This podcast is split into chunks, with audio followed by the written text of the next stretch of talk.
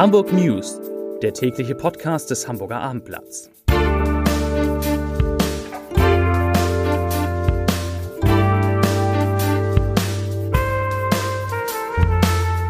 Herzlich willkommen, mein Name ist Lars Heider und heute geht es in diesem Podcast um die längste Hitzewelle in Hamburg seit 1891. Wirklich wahr. Die weiteren Themen es gibt neue Corona-Zahlen, neue Schutzschilde für die Polizei, einen neuen Podcast über Ernährung und die schönste Geschichte des Tages. Was heißt schön? Traurig und schön zugleich. Eine Mutter bekommt ihr Kind in der Nacht vor dem Millantor-Stadion. Zunächst aber die Top 5, die 5 meistgelesenen Themen auf ihrer, auf eurer Lieblingsseite, nämlich auf www.abendblatt.de. Das sind auf Platz 5 schnappt Dieter Hecking dem HSV Simon Tirode weg. Auf Platz 4 Rekord längste Hitzewelle seit 1891 in Hamburg, eben schon erwähnt. Auf Platz 3 berühmte Segelyacht mit sieben Menschen an Bord gesunken. Auf Platz 2 Neuer Ärger in Kanada, der tiefe Fall der Eva Hermann. Für die, die schon noch etwas jünger sind, Eva Hermann war mal eine berühmte Tagesschausprecherin. Und auf Platz 1 Corona, neue Zahlen für Hamburg, Soldaten an den Flughafen.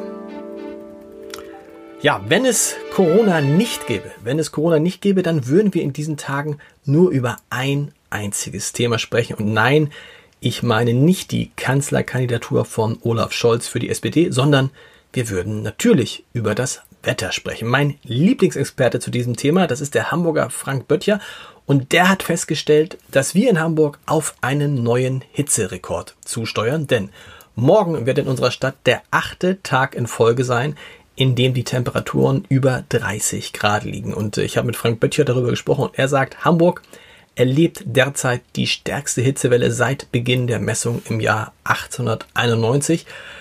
Der alte Höchstwert, der stammt aus dem Jahre 1994. Damals gab es vom 22. bis zum 28. Juli durchgehend Tageshöchstwerte von mehr als 30 oder genau 30 Grad. Wir schaffen morgen den nächsten Rekord und Freitag soll es ja auch nochmal richtig heiß werden, wieder über 30 Grad und dann wird es wohl ein paar Gewitter geben. Ja, wie gesagt, es wäre so schön, wenn man nur über das Wetter reden könnte in diesen Tagen, aber leider gibt es eben dann doch noch das Coronavirus und die Zahlen der Neuinfektionen in Hamburg, die schwanken zum Teil extrem. Was übrigens daran liegt, dass zum Beispiel Testergebnisse vom Wochenende oft erst am Dienstag nachgemeldet werden. Deshalb hatten wir gestern ja auch 58 Neuinfektionen. Ich habe jetzt mal um einen Überblick zu kriegen und zu, zu gucken, wo liegen wir eigentlich im Schnitt, habe ich mir mal die Bilanz seit vergangenem Sonnabend angeguckt. Die sieht so aus. Sonnabend hatten wir 54 Neuinfektionen, Sonntag dann 14, Montag nur 13. Dann kam die Nachmeldung am Dienstag auf 58 und heute, das scheint mir da so eine realistische Zahl zu sein, heute waren es 28. Immer noch viele Reiserückkehrer dabei, die ja am Hamburger Flughafen getestet werden. Wenn ich das mal zusammenzähle, dann kommen wir also aktuell auf einen Schnitt von 33 Neuinfektionen pro Tag. Das ist deutlich mehr, als es zum Beispiel noch im äh, Juli war. Aber die gute Nachricht, die Zahl der Patienten, die wegen Corona in Krankenhäusern behandelt werden müssen, die ist zum Glück so niedrig wie in den vergangenen Wochen. Da tut sich was gar nichts, was auch daran liegt, dass das Durchschnittsalter der Menschen, die Corona bekommen, deutlich gesunken ist, nämlich von Anfang 50 auf äh, Mitte 30. Das heißt, im Moment stecken sich vor allem junge Leute an, jüngere Leute, jetzt, ne, jüngere, jüngere Leute, und bei denen sind die Verläufe ja meistens relativ milde. Noch eine gute Nachricht, die Lage an den wiedergeöffneten Schulen, die bleibt auch heute ruhig. Nur an einer Grundschule in Schnelsen muss eine vierte Klasse vorerst zu Hause bleiben, weil dort ein Kind positiv auf Corona getestet wurde. Wie gesagt, das ist eine Vorsichtsmaßnahme und der Sprecher der Schulbehörde Martin Helfrich sagt, es gibt bisher kein Infektionsgeschehen an Hamburger Schulen und wir hoffen, das bleibt so. Ja. Das ist eine ganz gute Nachricht. Schlechte Nachrichten gibt es wegen Corona mal wieder aus der Hamburger Wirtschaft. Heute kommen sie von der Hamburger Hafen- und Logistik AG, kurz HALA. Der Umsatz der HALA, der ist im ersten halben Jahr um 9,4 Prozent zurückgegangen. Das operative Konzernergebnis also der Gewinn hat sich auf 55,5 Millionen Euro halbiert. Immerhin, die Hala schreibt noch, anders als viele andere Unternehmen, schwarze Zahlen und sie hat, auch das anders als viele andere Unternehmen, keine Probleme mit dem Geld. Der Konzern hat Liquiditätsreserven von rund 260 Millionen Euro. Die hätte ich auch gerne. Wo wir gerade bei der Wirtschaft sind, Eugen Block, der Gründer und Inhaber der Blockhaus-Restaurants und des Grand Hotel Elysées, der macht seine Ankündigung, die er im Hamburger Abendblatt vor ein paar Wochen gemacht hat, wahr und verklagt die Stadt. Eugen Block fordert Schadensersatz wegen der in der Lockdown-Phase erlittenen Umsatzeinbußen und ja, nun müssen Gerichte die Frage, die klären, die in diesem und in allen anderen äh, Verfahren, die es vor Gericht gibt, wichtig ist. Die Frage nämlich, ob das weitgehende Herunterfahren des gesellschaftlichen Lebens im März, April, ob das tatsächlich verhältnismäßig war für Eugen Block.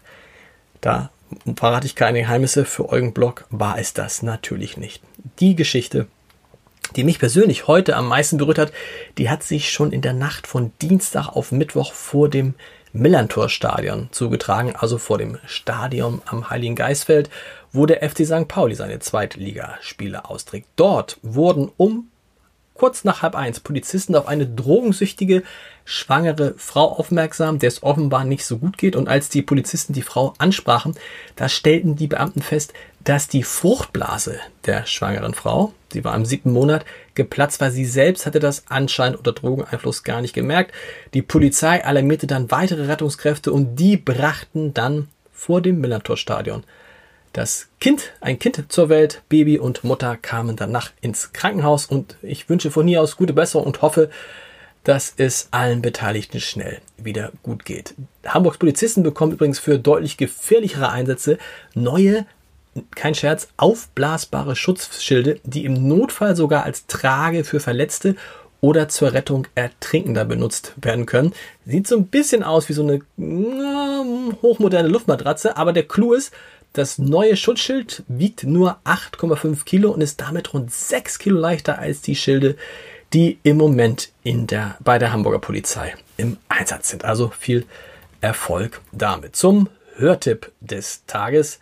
Schmeckt's so, schmeckt's, schmeckt's. So heißt ein neuer Podcast, na klar, des Hamburger Abendblatts, in dem es Sie und ihr, ihr ahnt es, ums Thema Essen geht. Wer produziert unser Essen? Wo kommt es her? Und was macht es eigentlich mit uns? Diesen und vielen anderen Fragen gehen meine lieben Kollegin, äh, meine liebe Kollegin Angelika Hilmer und mein lieber Kollege Jan-Erik Lindner ab heute wöchentlich nach und in Folge 1 ist zu Gast keiner geringere als die Ernährungsexpertin Dr. Anne Fleck. Und äh, da kriegt sie, sag ich mal so, da kriegt schon mal die Margarine ihr Fett weg. Und äh, es gibt also ein Plädoyer äh, für mehr, dafür mehr Butter zu essen. Das sollten Sie, das solltet ihr euch anhören. Ist heute Abend alles online unter www.abendblatt.de Podcast. Da findet man übrigens auch eine neue Folge unserer digitalen Sprechstunde. Ähm, das äh, wird moderiert von meiner lieben Kollegin Vanessa Seifert. So, und nun, wie immer, der Lesebrief des Tages. Und da, in diesem Lesebrief geht es um einen Podcast, um ein Gespräch, das ich mit Professor Dr. Michael Schulte-Marquardt, dem Leiter der Kinder- und Jugendpsychiatrie am Universitätsklinikum Eppendorf geführt habe. Da drin hat äh, Schulte-Marquardt unter anderem gesagt, dass er sich wünschen würde, dass Eltern ihre Kinder erst mit drei Jahren in die Kita geben würden. Und er hat gesagt, dass er für ihn Pipi Langstrumpf ein verwahrloses Mädchen ist und er nicht verstehen kann, wie dieser große Hype, diese Begeisterung für Pipi Langstrumpf zustande kommt. Kasian Klosterhüß, der schreibt dazu, ich zitiere, ich bin verblüfft, wie rückwärtsgewandt und naiv sich ein Wortführer der Kinderpsychiatrie wie Schulde Marquardt äußert. Da sollen Kinder die ersten drei Jahre bei den Eltern sein?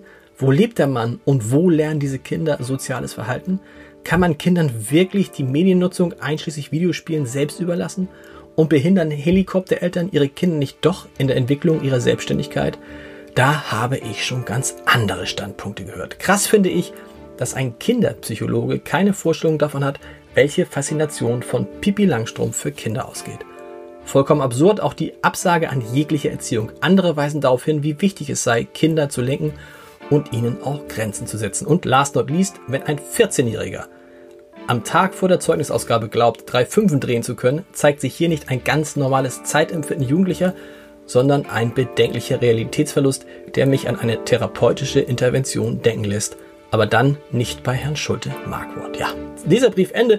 Wer den Podcast mit Michael Schulte Markwort noch einmal hören will, www.abendblatt.de slash Entscheider. Da hört man diese, wie ich finde, extrem interessanten Thesen zum Thema Erziehung. Und wir, wir hören uns morgen wieder bei mehr als 30 Grad. Bis dann. Tschüss.